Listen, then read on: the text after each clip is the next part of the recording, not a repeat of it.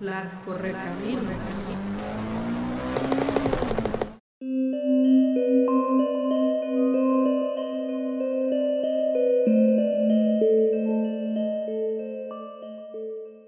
Muy buenas tardes, buenas noches, buenos días. Depende de dónde, cuándo y cómo nos escuches. ¿Cómo están ustedes? Nosotras estamos muy, muy vivas y muy, muy listas para continuar con este episodio maravilloso con nuestra invitada Raquel Castro, hablando de los redivivos, los exhumanos, mejor conocidos como los zombies.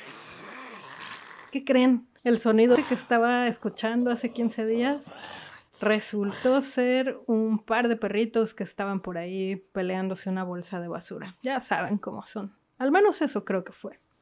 Pero bueno, continuemos, Anja. Por favor, léenos ese cuento que nos prometiste hace 15 días. Adelante. Les quiero compartir hablando de, otro tipo de espectros que vienen de la muerte. Ese texto que me mandó Yadira Munguía que también es una eh, fanática de los vampiros y de los seres de la noche. Se titula Los fantasmas. El subconsciente atrae a los fantasmas. Les gusta jugar en la quieta conciencia cuando todo fluye. Lo bueno, lo hermoso, la luz, la sombra, la penumbra. Los espectros se cuelan en los recuerdos de sus víctimas, como una luna que camina detrás de la cortina. Marca acoge el sol en su fondo vespertino. Dentro de los sueños, les gusta jugar a amar y ser amados, con el amor que en vida no tuvieron, amor de claroscuros, más allá del bien y del mal, del tiempo y del espacio. A los fantasmas les gusta confundir a sus enamorados, con un amor que nada detiene, enloquecido, vibrante, hoyo negro, imposible de satisfacer. Otro de Martín Camps. Cementerio de partes. He oído de zombies que recurren al cirujano para cubrir las partes muertas. Pellejos que colgaban, ojos sueltos, ahora remendados con hilo de pescar, con ojos de canica, brazos engrapados, estómagos surcidos. Parecen carteras de cocodrilo. Algunos se ponen de plano máscaras como si estuvieran vivos y corrigen el caminar quebrado por uno correcto y refinado, como si fueran a trabajar. Y se creen muy vivos, aunque por dentro están bien podridos. Eso me gusta mucho. Muy bueno. Raquel. A ver, ¿qué les leo? ¿Uno mío o uno ajeno? Tuyo. Ahí les. Este se llama Los vegetales zombies que surgieron del ombligo. Cuando era niña, mi mamá me decía que hay que lavarse bien el ombligo, que si no, se llena de tierrita y entonces se podría sembrar ahí un frijol o un chícharo. La verdad, a mí me daba muchísima curiosidad y moría de ganas de juntar tierrita suficiente para sembrar el chícharo o el frijol, porque las flores de estas dos plantas me gustan mucho. Me imaginaba que el frijol crecería, un tallo largo y verde, florecitas blancas y luego pues claro, vainas llenas de frijoles, mi independencia al vivir de mi huerta ombligal, fama y fortuna.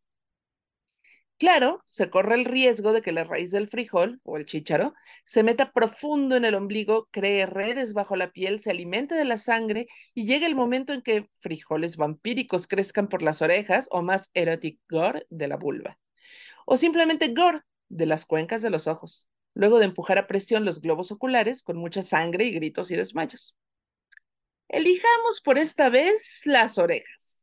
Sale la plantita alimentada por la sangre y yo, convertida en una empresaria sin escrúpulos, vendo los frijolines igual que los del ombligo, sin hacer caso del color escarlata y los pequeños colmillos. Es más, los vendo más caros diciendo que están enriquecidos. Entonces la gente los guisa come molletes de inigualable sabor y de inigualable peligro. Quien los come se contagia y nuevas vainas le salen de las orejas y el ombligo. Como fui precavida y patenté el frijol enriquecido, y como en otros seres la plantita provoca muerte cerebral, no me pregunten por qué, no entiendo esa exigencia de que el guionista fundamente todo lo que pasa. Me encuentro dueña de un plantío de zombies vampirizados que en lugar de chupar sangre comen enfrijoladas enriquecidas y se dejan cosechar pacíficamente, mientras no les falte su alimento. Mis ganancias aumentan tanto que me vuelvo líder de los empresarios mexicanos. Todos son en realidad nuevos zombies, por lo que sus votos me salen increíblemente baratos. Pero un día el frijol de mi ombligo se marchita y de tan triste que me pongo, dono todas mis ganancias a un invernadero y me voy a meditar a la punta del cerro del Teposteco.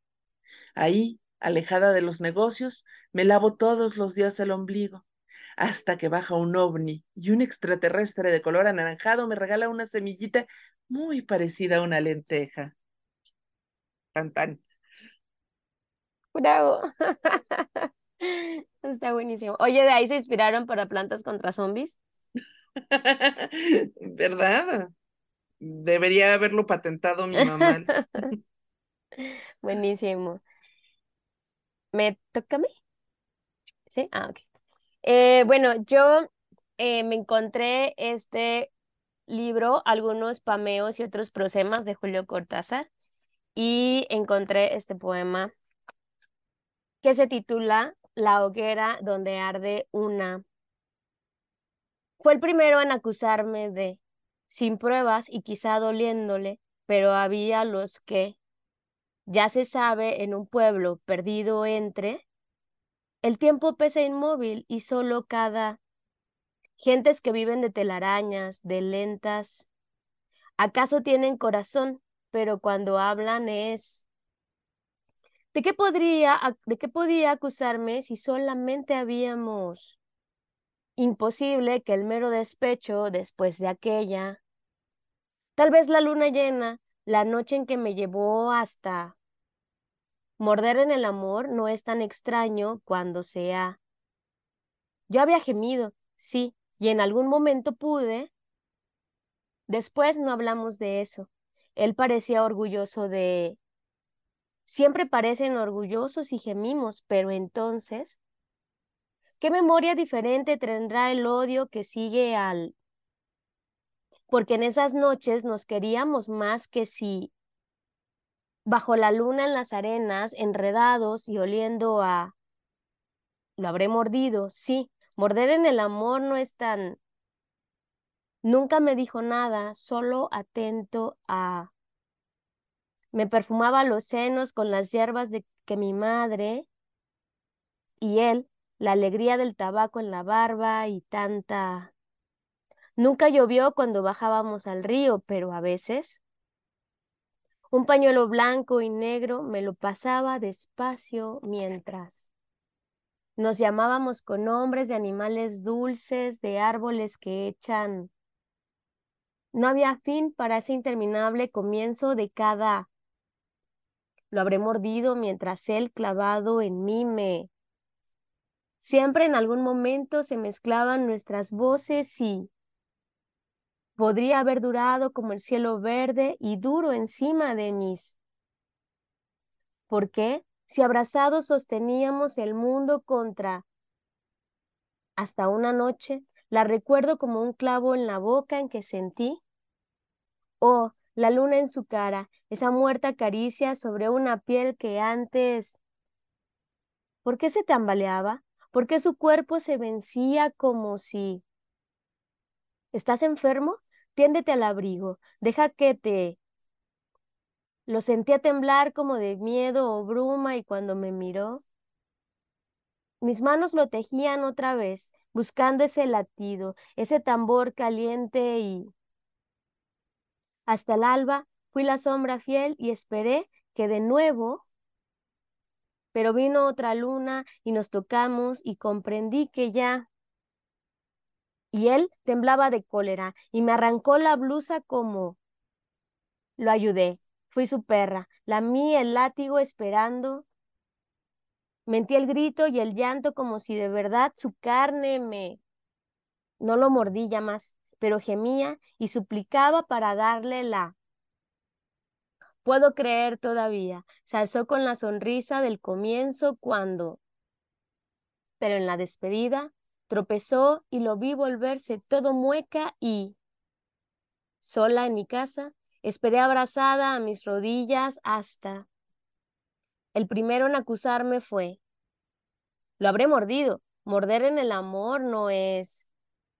Ahora ya sé que cuando llegue la mañana en que me le faltará valor para acercar la antorcha a los... Lo hará otro por él, mientras desde su casa la ventana entornada que da sobre la plaza donde miraré hasta el final esa ventana mientras lo morderé hasta el fin. Morder en el amor no es tan... Bueno, Ay, cosas Cortázar. de Cortázar. Texto interactivo. y medio. Pero som- sí, oye, está bueno eso para que tú llenes los, los, Los espacios espacios. en blanco. Sí, incluso como ejercicio de escritura, ¿no? Estaría así, poner la línea. Está muy... Los Muy espacios mordidos.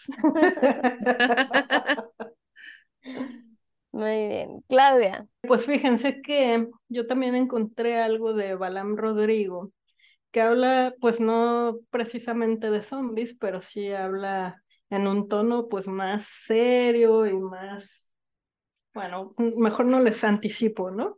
Pero este es su libro centroamericano de los muertos. Dice las coordenadas 14 grados 40, 35.5 norte, 92 grados 08, 50.4 west o oeste, Suchiate, Chiapas. Este es el origen de la reciente historia de un lugar llamado México.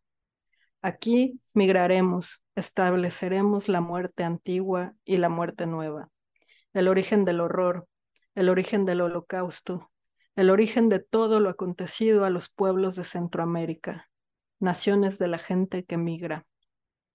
Vine a este lugar porque me dijeron que acá murió mi padre, en su camino a Estados Unidos, sin llegar a ver los dólares ni los granos de arena en el desierto. Bajé de los cuchumates, desde los bosques de azules hojas de la nación quiché, desde la casa en donde habitan la niebla y los quetzales, hasta llegar, cerca de Ayutla, a la orilla del río Suchiate. Abandoné el olor a cuerpos quemados de mi aldea, la peste militar con sus ladridos de tierra arrasada, mordiendo hueso y calcañar con metrallas y napalm, su huracán de violaciones y navajas que aniquilaba a los hombres de maíz con perros amaestrados por un gobierno que alumbra el camino de sus genocidas con antorchas de sangre y leyes de mierda. Huí del penetrante olor a odio y podredumbre. Caminé descalzo hasta el otro lado del inframundo para curarme los huesos y el hambre. Nunca llegué. Dos machetazos me dieron en el cuerpo para quitarme la plata y las mazorcas del morral. El primero derramó mis últimas palabras en quiché. El segundo me dejó completamente seco, porque a mi corazón lo habían quemado los caibiles junto a los cuerpos de mi familia. Dicen algunos que en la ribera de este río se aparece un fantasma, pero yo sé que soy, que he sido y seré el unigénito de los muertos, guardián de mi propia sombra, negro relámpago de mi pueblo, bulto ahogado en esta poza en donde inicia Xibalbá. Dos fichas de cerveza gallo pusieron en mis ojos. Todos los días veo cruzar por estas aguas a los bar barqueros de la muerte, a los comerciantes del dolor que llevan en sus canoas de tablas y cámaras de llanta las almas de los migrantes, enfiladas puntualmente hacia el zompantle llamado México.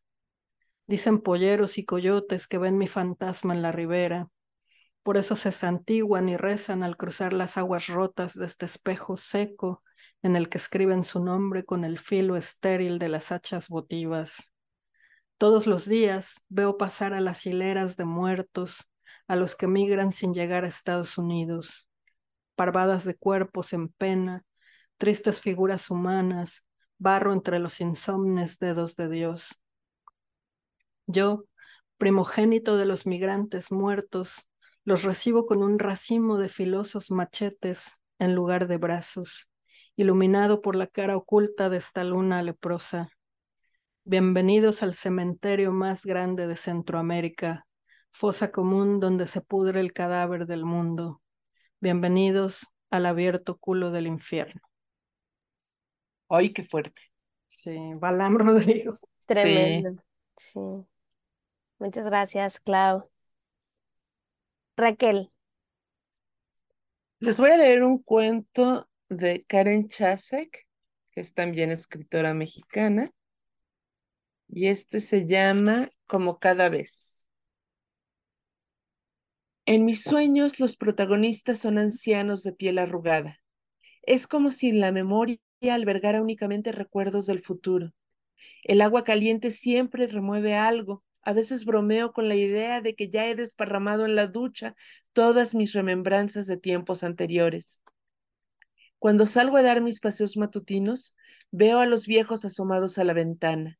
Sé que me observan inquietos y que, aún después de décadas de pacto, ninguno me tiene confianza. Tan pronto nuestras miradas se cruzan, sonríen nerviosos o se ocultan detrás de la cortina. Para mí son como carne caduca en un estante del supermercado, pero no quiero ser descortés y evito decírselos. Somos todos veteranos de la colonia. Yo he atestiguado las remodelaciones de sus casas y ellos me han visto rondar las calles durante años, cuando voy de ida con las ropas pulcras o cuando regreso salpicada de motas escarlata, siempre a solas, o casi siempre. Todavía conservo la esperanza de enamorarme algún día. He conocido habitantes de ambos mundos. En cuestión de tácticas de conquista, no hay mucha diferencia. Unos y otros se declaran atraídos por mi belleza cruda, mis heridas visibles. Y ese mismo argumento que utilizaron para interesarme lo emplean después en la despedida. A veces pienso que mi honestidad los intimida. Cuando visito mi colección de fotografías me río de aquellos primeros años en los que jugaba a esconder mis suturas y maquillaba de colores los cierres. Yo solo quería regresar a ser parte de la estirpe en la que nací, la única que conocía. Pero las heridas tienen vida propia y no respetan lugar ni ocasión, sangran por atención hasta que la reciben y no hay vendaje infalible. En ese entonces me sentí abandonada, un capricho retorcido de la naturaleza. Dejé el hogar paterno y opté por el autoencierro en habitaciones de techos altos y ventanas pequeñas. Trabajaba a distancia y salía solo al supermercado, siempre con el traje de neopreno puesto.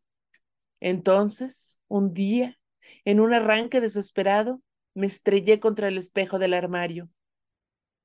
Se me incrustaron ocho fragmentos triangulares entre el cuello y el muslo. Mientras los desprendía tuve una revelación. Descubrí que podía dejar de ser víctima y convertirme en mi agresora perfecta. Ser insolente y escéptica, olvidarme de las relaciones platónicas, nunca más conformarme con lamer únicamente los coágulos de mis heridas, exponerme a salir al mundo sin protección, descubrir que hay más extravagancias habitando el planeta aparte de mí. Ahora disfruto a raudales verme las cremalleras y palpar con las yemas de mis dedos lo frío de sus dientes metálicos, procurarlas para que el cierre se deslice de abajo hacia arriba y viceversa, con suavidad. Hay que lavarlas a diario para evitar que la sangre seca o los tejidos muertos estropeen su mecanismo. Mis enamorados siempre se hacen los valientes, me cortejan con platillos exóticos, originarios de alguna provincia perdida en Oriente, se exhiben por la ciudad en mi compañía, aunque nunca me toman de la mano en los lugares públicos. En el juego cuerpo a cuerpo, a veces les dejo vacilar con el medallón de alguno de los cierres. Cuando insiste el timbre de risa me gusta, sonrío y les permito deslizar el cierre hacia abajo y abrir lentamente la sutura elegida. La del pecho es la más popular. La mano siempre les tiembla la primera vez y nunca se esperan el golpe auditivo de mis latidos al momento de abrir la herida como impulsado hacia atrás por un puñetazo sonoro. A más de uno lo he visto brincar fuera de la cama, vestirse de prisa con el rostro pálido y pretextar que el ruido es ensordecedor, que le impedirá pegar un ojo durante la noche y que el día siguiente, muy temprano, debe asistir a una cita de negocios importante. Hay otros que se animan a introducir su mano por la abertura y posarla directo sobre el músculo caliente, pero Después siempre se giran hacia el otro lado de la cama y los escucho respirar intranquilos. Finjo dormir y aguardo a que se levanten silenciosos, recojan su ropa y se marchen. Subo el cierre y según mi humor del día, suelto una risotada escandalosa o suspiro. pertenezcan a uno u otro mundo, su pulsión original es siempre una y la misma, desgarrarme y después suplicar que yo los lastime. Casi nunca hablo de mis heridas y eso, he notado, los mortifica. No soportan la idea de que las rasgaduras que han infligido, aun las más profundas, puedan, eventualmente, dejar de ser memorables para las mujeres que las portan. Preguntan afligidos si es que el agresor, cuyo nombre yo siempre omito, significó tan poca cosa en mi vida. Pobrecillos, ¿cómo explicarles que jamás existirá mejor agresor que una misma? Cuando estamos bajo las sábanas bañados en sudor, fluidos y plasma, y ellos enredan sus piernas con las mías, es solo cuestión de tiempo para oírlos tragar sangre y exhalar un Estás muy callada. ¿En qué piensas? Lo veo en sus miradas encendidas que me recuerdan de pronto a las de los muñecos de baterías. Ansían que responda. Pienso en la herida, en la que acabas de hacerme pero yo únicamente sonrío y les acaricio el rostro. Lo detestan. Alguien, cuyo nombre no mencionaré, me llamó hace dos días ofensiva y cruel por buscarlo de nuevo, después de que la noche anterior me abandonara en el pozo junto a una ella y los cuerpos de las demás. No pude convencerlo de mis buenas intenciones, ni siquiera cuando me dispuse a cumplirle la fantasía de la que él tanto alardeaba al calor de las botellas de saque y los bocadillos de arroz que lo devorara lentamente, murmurándole al oído que cuando solo quedaran sus huesos sobre la madera, yo me abandonaría a morir de inanición junto a él. Eso último, claro, yo nunca lo iba a cumplir, ni él se iba a enterar. Como cada vez, regresé a mi recámara y destapé la botella de gin, abrí la sutura de la sien y vacié un cuarto de litro en ella para marearme la cabeza. No hay diferencia si el romance dura un día, tres semanas o dos meses. Al final todos lloran y me repiten a la cara que les recuerdo a ella. Siempre hay una maldita ella. Sin duda, en mis paseos matutinos agradezco todas y cada una de las veces en las que escucho a los viejos quejarse. Prefiero eso a oírlos rememorar los años mozos de sus vidas.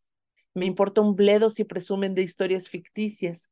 Lo que detesto es escucharlos hablar de amor antojarme un manjar que ya no se fabrica en esta era. Hay noches en las que la ansiedad me mantiene despierta y los visito en sus habitaciones sofocantes.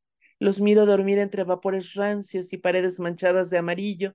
Maldigo porque ellos no sueñan con otros ancianos como lo hago yo. Ellos recrean historias de amor y eso los mantiene respirando. Uy, Está fuerte. buenísimo. Cuéntanos de, de dónde, de dónde nos leíste ese texto, ese cuento. Ah, pues ese también es de esta antología Festín de Muertos que hicimos entre Rafa Villegas y yo. E, es chistoso porque Rafa y yo nos conocimos en una conferencia sobre zombies, los dos íbamos como especialistas, y alguien del público nos preguntó que si sabíamos de, de que les recomendáramos libros mexicanos de zombies. Y en ese entonces, pues prácticamente no había, ¿no? O sea, porque había algunos, pero muy underground, no algo que pudieras ir a la librería más cercana y conseguirlo. Y de ahí nos quedamos platicando de que estaría buenísimo una antología y terminamos haciéndola nosotras y pues ya tiene sus añitos, y, pero quedó muy mona. Está buenísimo. Muchísimas gracias, Raquel. Y justamente les voy a compartir el fragmento de un cuento que hace como muy buen match con lo que nos acabas de compartir. Este se titula Ordalía y es de Ángeles San López. Las amigas organizaron una excursión por los alrededores del pueblo para distraer a Nicole. El día convenido, todas se reunieron en el río y después visitaron el convento abandonado. La entrada principal estaba sellada desde el último temblor, así que entraron por un hoyo que alguien había hecho. Coral sacó su machete y empezó a cortar la maleza que se encontraba a su paso. Las chicas se quedaron en el patio el musgo rodeaba los arcos y las columnas que aún sobrevivían. Decidieron sentarse alrededor de los restos de la fuente. Una nube negra que provenía del oriente iba tapando poco a poco los rayos del sol. Luisa sacó un libro de su mochila. Chicas, les quería enseñar este libro. Se llama El libro mágico de Mariabel. Mientras lo hojeaba, comentó, aquí vienen varios hechizos. Hay desde cómo conseguir amor y dinero hasta venganza y justicia. ¿Quieren probar alguno? Sí, pero que elija Nicole, dijo Diana. Nicole tomó el libro, cerró sus ojos y le dio vueltas a su dedo hasta que lo puso en el índice. Salió Ordalía, ¿Alguien sabe qué significa? Significa juicio, dijo Luisa. Sabes muchas cosas, dijo Coral. En realidad no, lo investigué en internet antes de venir aquí. Todas rieron. ¿Y a quién enjuiciaremos? preguntó Diana. ¿Puedo elegir? preguntó Luisa. Las chicas asintieron con la cabeza. Acérquense, leeremos juntas, les dijo Luisa. Empezó a hacer mucho viento. Las hojas de los árboles empezaron a caer sobre las jóvenes. Leyeron al unísono. Invocamos el favor de los espíritus ancestrales de las Asirs para cumplir con, la, con esta ordalía. Juzguen si nuestra petición es digna de ser atendida para dar justicia a... Todas vieron a Luisa, quien mencionó, las mujeres que fueron asesinadas en el pueblo Valle de la Alianza. Ninguna miró con desaprobación a Luisa. Sabían que su padre había matado a su madre y que decían que estaba escondido en el pueblo. Las chicas terminaron de leer. Pedimos que sus cuerpos salgan de sus tumbas por una noche para obtener justicia, que este hechizo sirva como candil en la oscuridad de la otra vida. Una vez que terminaron, Diana empezó a llorar. Nicole se acercó a abrazarla. Entre sollozos, Diana le dijo, Me gustaría que este hechizo fuera verdad. Mi tía fue asesinada por su novio y nadie hizo nada. Todas se acercaron y la abrazaron. Al notar que empezaba a llover, tomaron sus mochilas y salieron del convento. Tras las campanadas de la medianoche, un ruido estrendoso se escuchó en todo el pueblo. Hubo un apagón generalizado. La luna llena no era de ayuda. Del cementerio comenzaron a escucharse ruidos cada vez más cerca.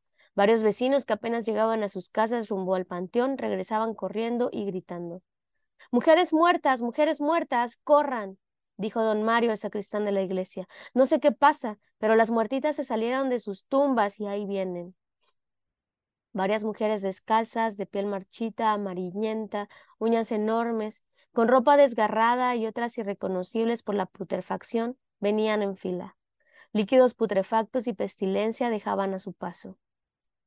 Pasaron de largo por las primeras casas, pero más adelante comenzaron a meterse en algunas.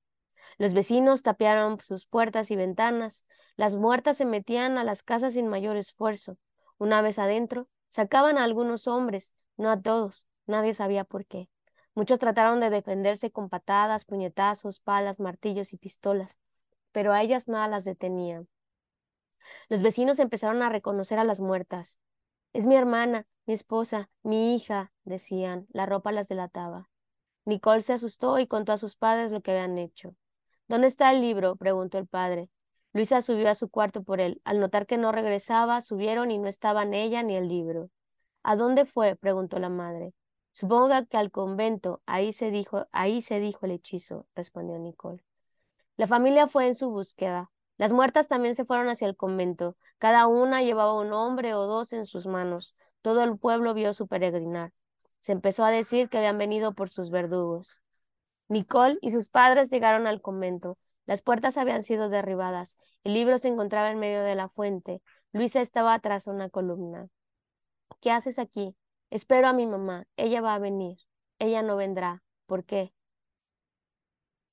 Y les voy a dejar en suspenso para que vayan a la página de especulativas.mx y busquen el cuento Ordalía de Ángeles San López y sepan el desenlace y así como la introducción de esta historia. Raquel. Qué mala eres. Chan, chan, chan. Está bien, está bien. Así, una vez en un encuentro, esta Ay, ¿cómo se llama la autora de, de los haikus? Esta sonorense. Bueno, ahorita Cristina, Rascón. ¿Rascón? agarra y dice, ah, sí, les voy a leer un cuento. Y además era muy interesante porque eran cuentos muy extraños de Japón. O sea, todo sucedía en Japón. Donde alguien trae una cabeza en una maleta y tiene, o sea, súper raro. Y lo deja a medias. Pero, el- o sea, el libro, o sea, el cuento ni siquiera estaba publicado. Y si le dije, oye, Rascón, eres muy mala, o sea, ¿cómo nos cuentas, nos dejas un cuento a media res y no sabemos, o sea, no vamos a poder saber el final? Sí, dice, sí, "Ay, se vio mal. perdón".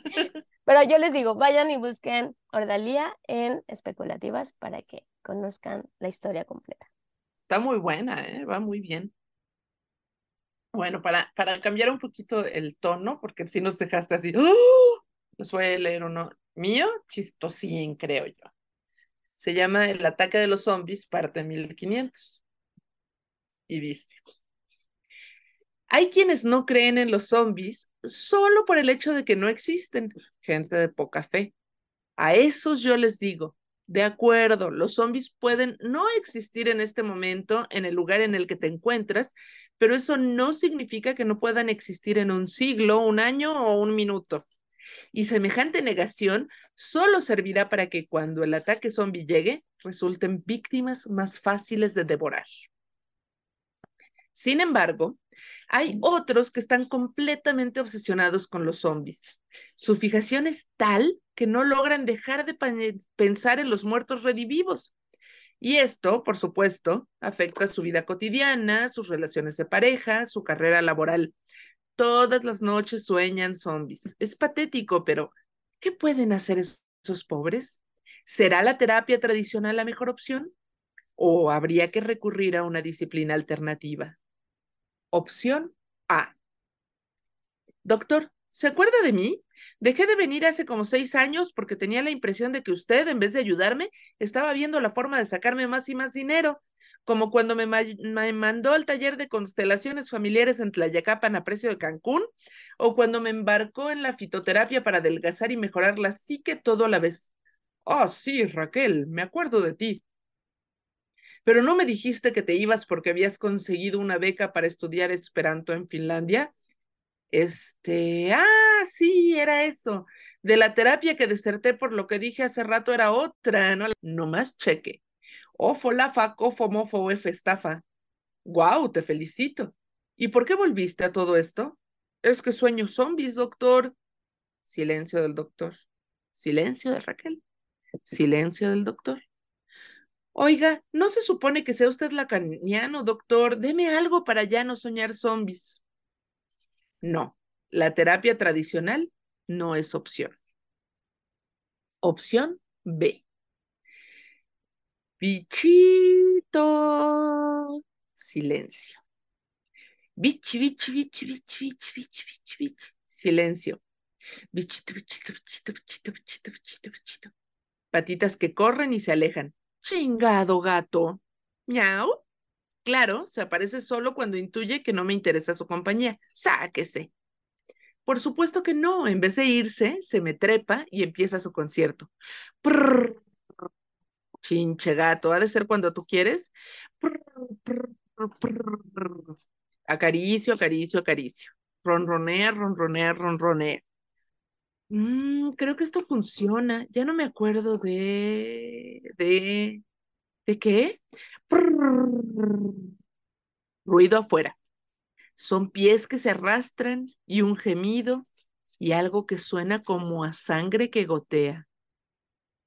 ¿Oíste, gato?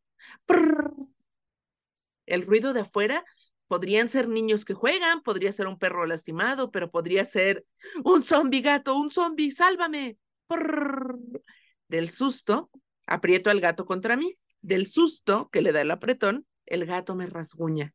Del susto que me da el rasguño, le pego al gato. Del enojo, el gato me hace pedazos, salgo como puedo y descubro que efectivamente mi zombie son los hijitos del vecino, que corren descalzos y se pelean y gimen y se hacen pipí y por eso se oyen los goteos. Niños, aunque mi intención es buena, decirles que no es hora para que anden jugando, los chavitos me ven y palidecen. Se van corriendo, gritando, espantadísimos ante mi look post-ataque gatuno. Regreso a casa derrotada. Me tumbo en el sillón y el gato se me sube. No, la felinoterapia no parece ser tan buena opción. Opción C. No, Raquel, dice mi psicoenterólogo, los zombies no existen, no van a venir por ti, no tienes que poner otra reja ni un túnel que lleve a tu coche. ¿A dónde irías en todo caso? ¿A dónde? A casa de mi papá, por supuesto. De ahí, mm, yo creo que a la Sierra de Puebla. Tengo la hipótesis de que el problema zombie no duraría mucho tiempo, pero es vital escapar en los primeros minutos, que es cuando la mayor parte de la gente muere o se infecta. Todo por no tener vías de escape o por no reaccionar a tiempo. Es una locura.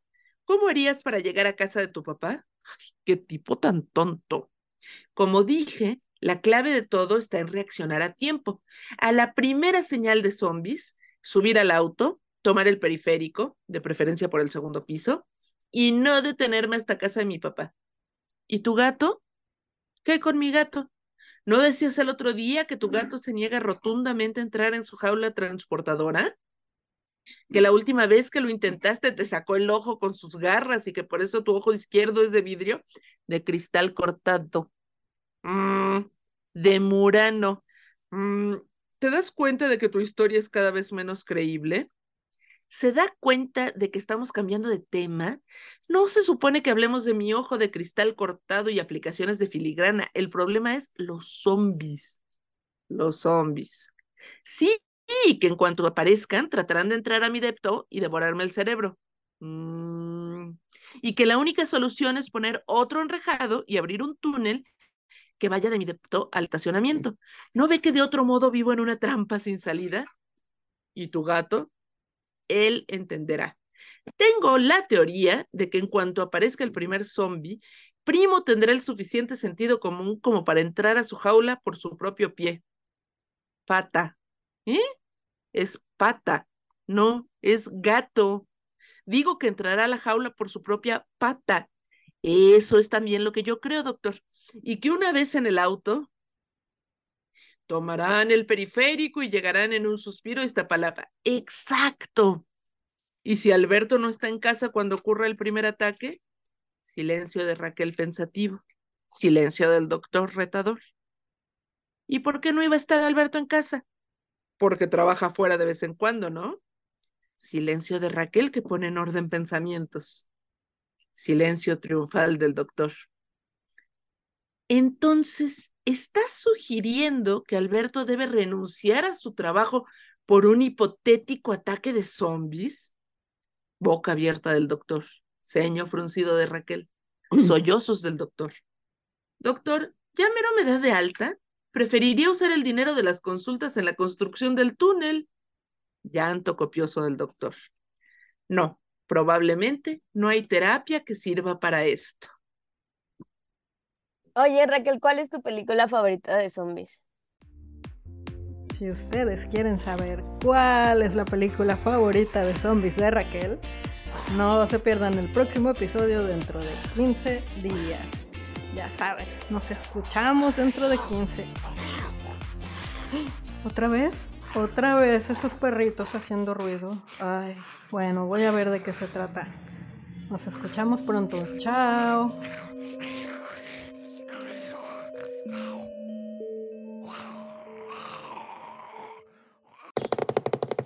Las correcaminos.